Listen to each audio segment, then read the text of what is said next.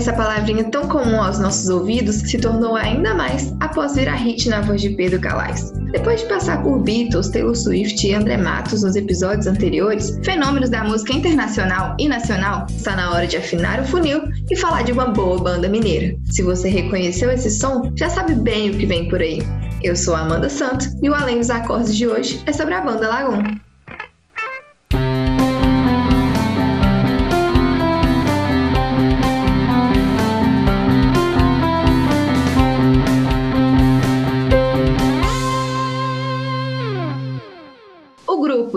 Calais, Francisco Jardim, Otávio Cardoso, Glauco Borges e Tio Wilson, memória viva na história desse quinteto, foi formado em 2014 e está entre os nomes de peso da nova geração da música popular brasileira.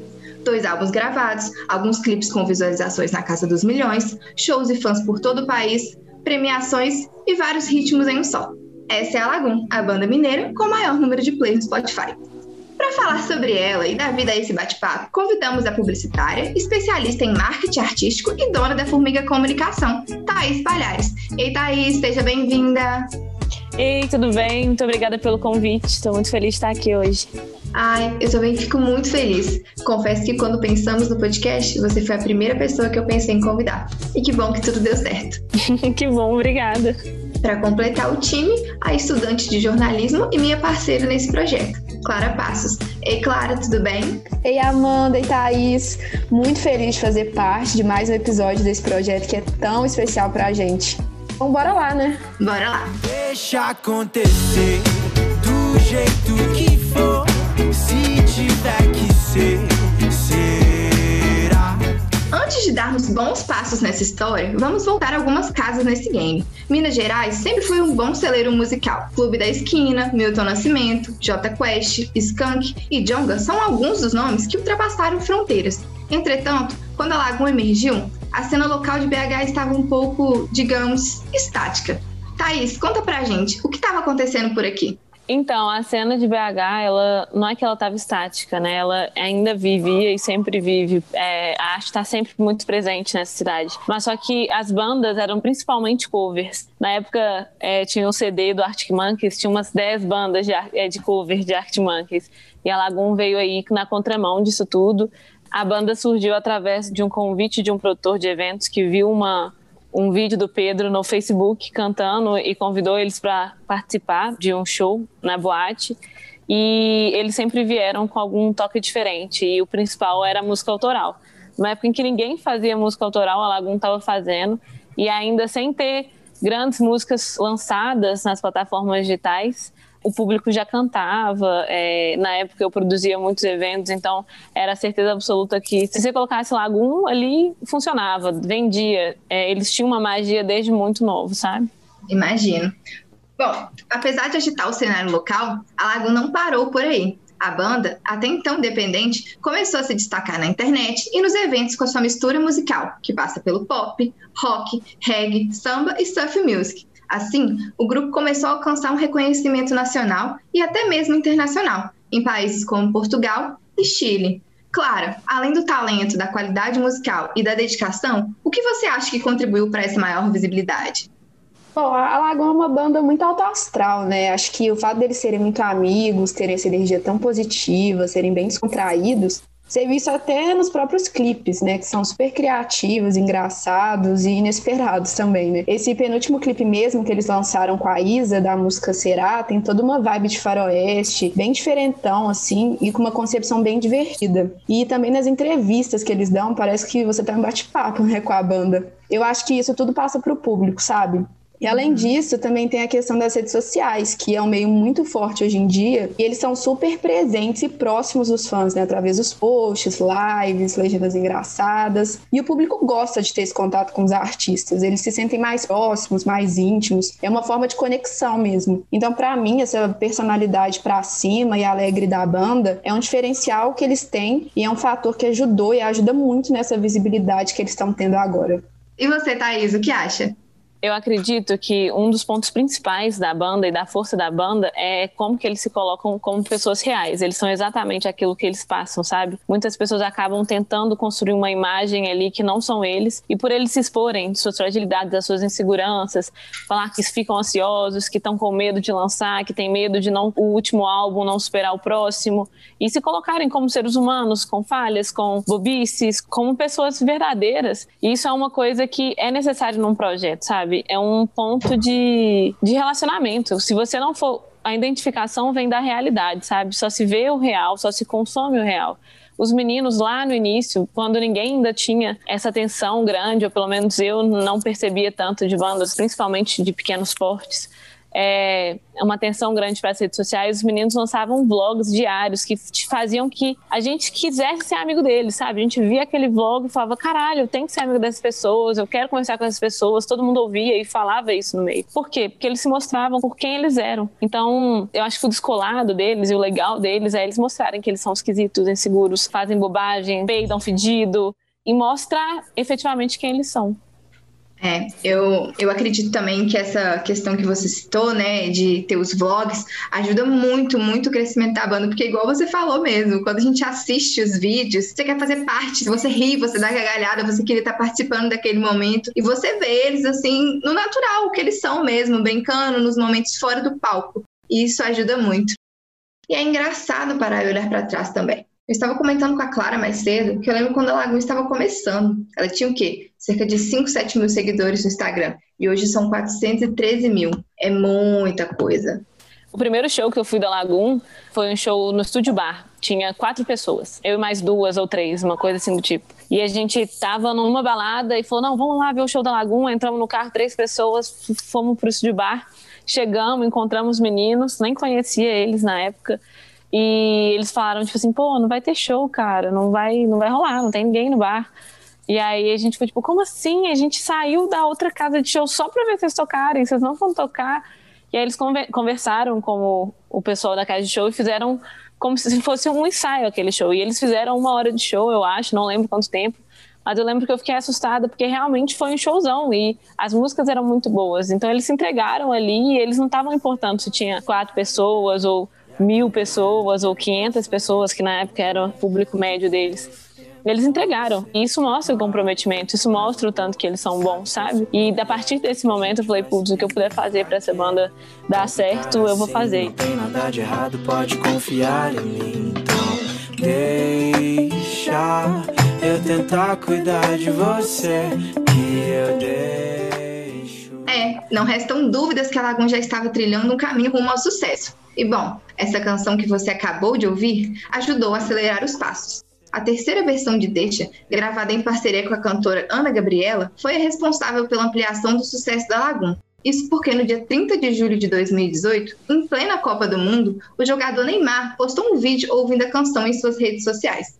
E como é possível imaginar, esse fato mudou muita coisa, né, Clara? Nossa, com certeza. A banda que já vinha conquistando muitos fãs e seu espaço nas redes sociais e nas plataformas de streaming, foi para o ranking das músicas mais ouvidas do país. É, o grupo sentiu o poder das convergências de mídias e foi parar na TV, em canais como Multishow e TV Globo, nos programas Só Toca Top, Encontro com Fátima Bernardes, Top TVZ, além dos diversos sites e notícias. E não podemos esquecer das premiações. No ano passado, a Lagoon levou o troféu na categoria Experimente Fiat Argo, no Prêmio Multishow. Neste ano, a banda concorre à categoria Grupo do Ano. Em termos de marketing artístico e desenvolvimento da banda, como você avalia essas aparições na TV na trajetória da Lagoon? Eu acho que a TV hoje ela vem com um teor, como que eu posso colocar? Ele é mais democrático, sabe? A TV ela atinge todas as classes sociais e ela apresenta para o público várias pessoas, assim como o rádio. O consumo ele não é on demand como o Spotify. Tipo, no Spotify você efetivamente escolhe o que você vai ver, você tem um algoritmo que gira ao seu favor, que te dá mais do que você já consome. Na TV e do rádio, você é, é um consumo mais passivo. Você não tem tanta escolha para o que vai passar naquele programa de TV, ou você não tem escolha do que vai tocar, qual vai ser a próxima música que vai tocar. Na TV e no rádio, você aumenta o alcance, potencializa aquele som você atinge pessoas que normalmente você não teria, fazendo com que as pessoas tenham mais alcance aquele som mesmo. É, uma vez que o alcance ele é aumentado, né? É potencializado, você traz pessoas para sua rede. Existe aquela coisa, né, do público frio e do público quente. O público quente é aquele seu público que vai estar tá lá engajando, te conhecendo, sabendo quem que você é, e o público frio é aquelas pessoas que escutam e começam a entender e potencialmente viram seu público quente. É, esse público quente é quem efetivamente leva a banda. São as pessoas que carregam e consomem você, são a parte que você tem mais que cuidar dentro de todo o seu projeto. E como você cuida deles? Através das redes sociais, produzindo conteúdos exclusivos, através do Instagram, dando posicionamentos ou fazendo piadas no Twitter, mostrando quem você é, compartilhando um pouco da sua vida com aquelas pessoas e compartilhando não só a sua vida, mas também a sua arte, os seus propósitos.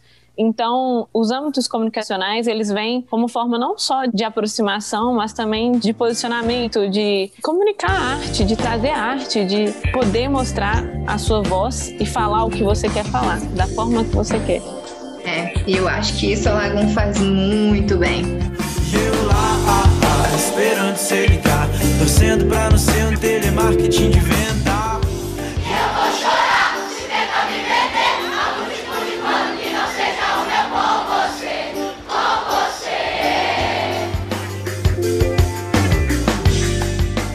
Essa projeção provocada pela convergência de mídias entre a internet e veículos tradicionais, como jornais, rádio e televisão, ajudou a banda a alcançar novos públicos e marcar presença em grandes festivais, como o Rock in Rio de 2019 e o Planeta Atlântida. Ah, e temos que falar das turnês também, né? Se teve uma coisa que essa banda fez, foi colocar o pé na estrada e representar a história de Oi, né? É, Clara. No primeiro episódio do Além dos Acordes, vimos que Beatles apresentou para o mundo o conceito de turnê. Aliás, se você ainda não ouviu, depois que acabar esse aqui, vai lá conferir. Mas voltando para Lagoon, ela soube usar bem esse termo, né? Nos últimos anos, teve shows por todo o país e até fora dele, como uma pequena passagem por Portugal.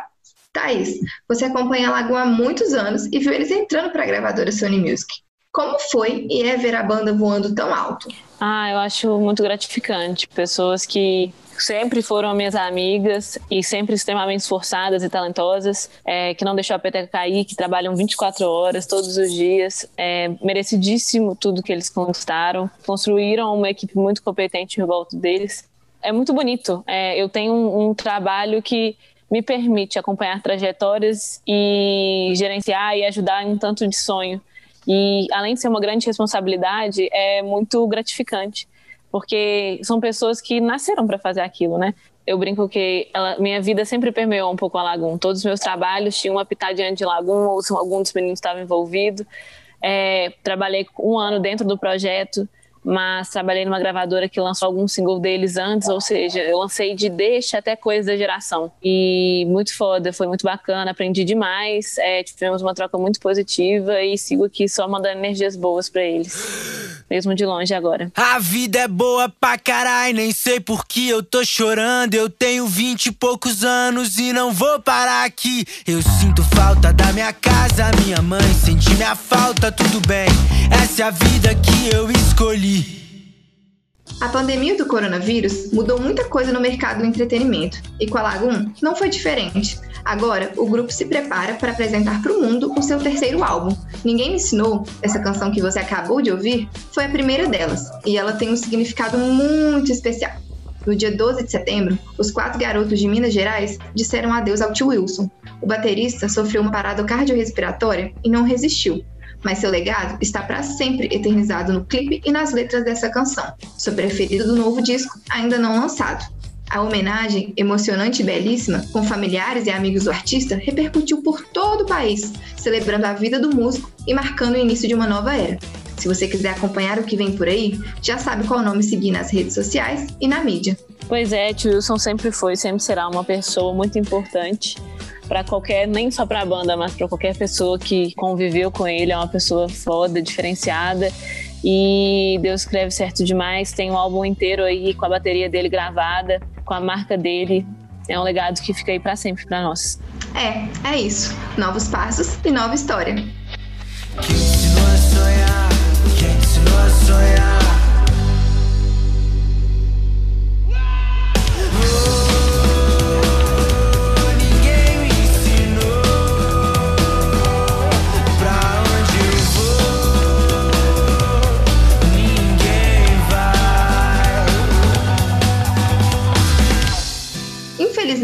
Nosso episódio está chegando ao final.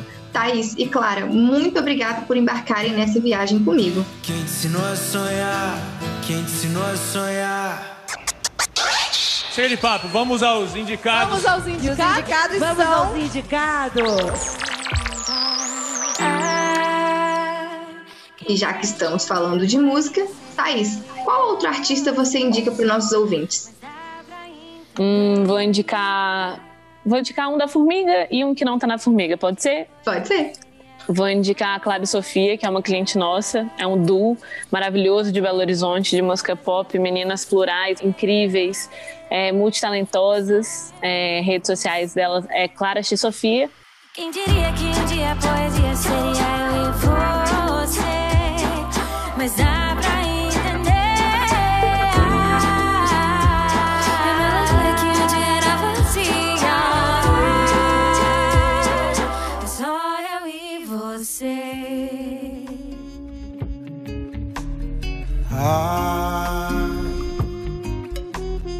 E para não falar só da Formiga, vou colocar também Gilsons, que é um grupo de parentes de Gilberto Gil, incrível, que toca brasilidades, uma delicinha.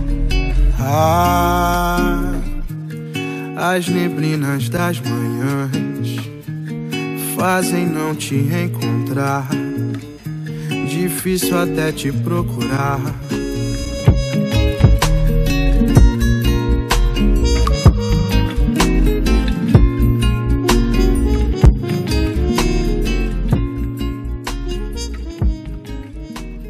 Você, Clara, alguma indicação?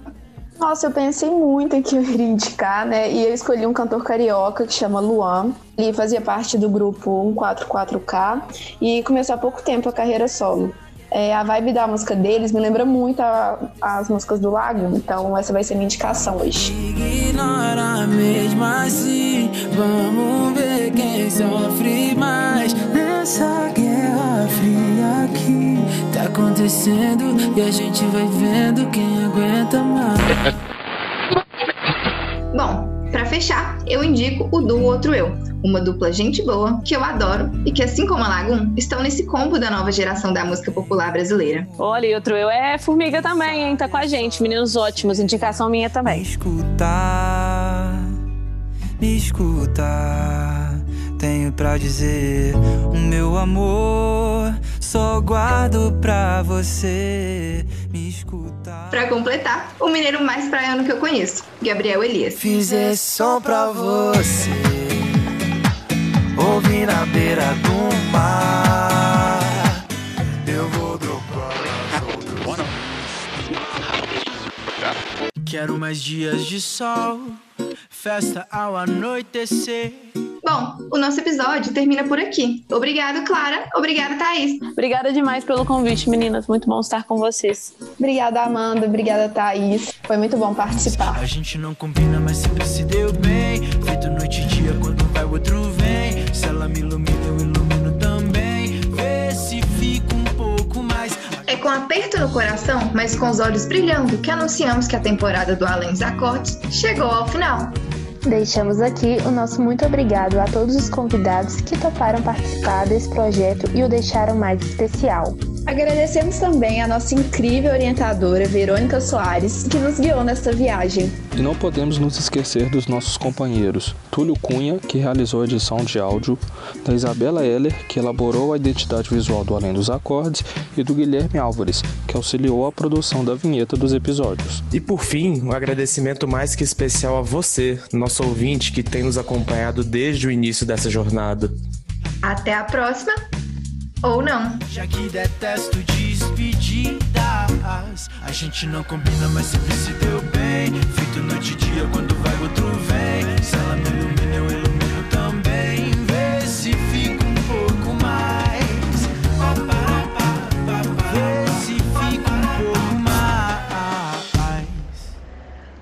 quarto episódio do podcast Além dos Acordes foi produzido e roteirizado por Amanda Santos, com participação de Thaís Palhares e Clara Passos. A edição é de Túlio Cunha. As músicas tocadas nesse episódio foram Oi, Será, Deixa, Telefone, Ninguém Me Ensinou, Em Par, Love Love, Guerra Fria, Pra Vida Inteira, Fiz esse som pra você e Detesto Despedidas, com todos os direitos reservados aos artistas.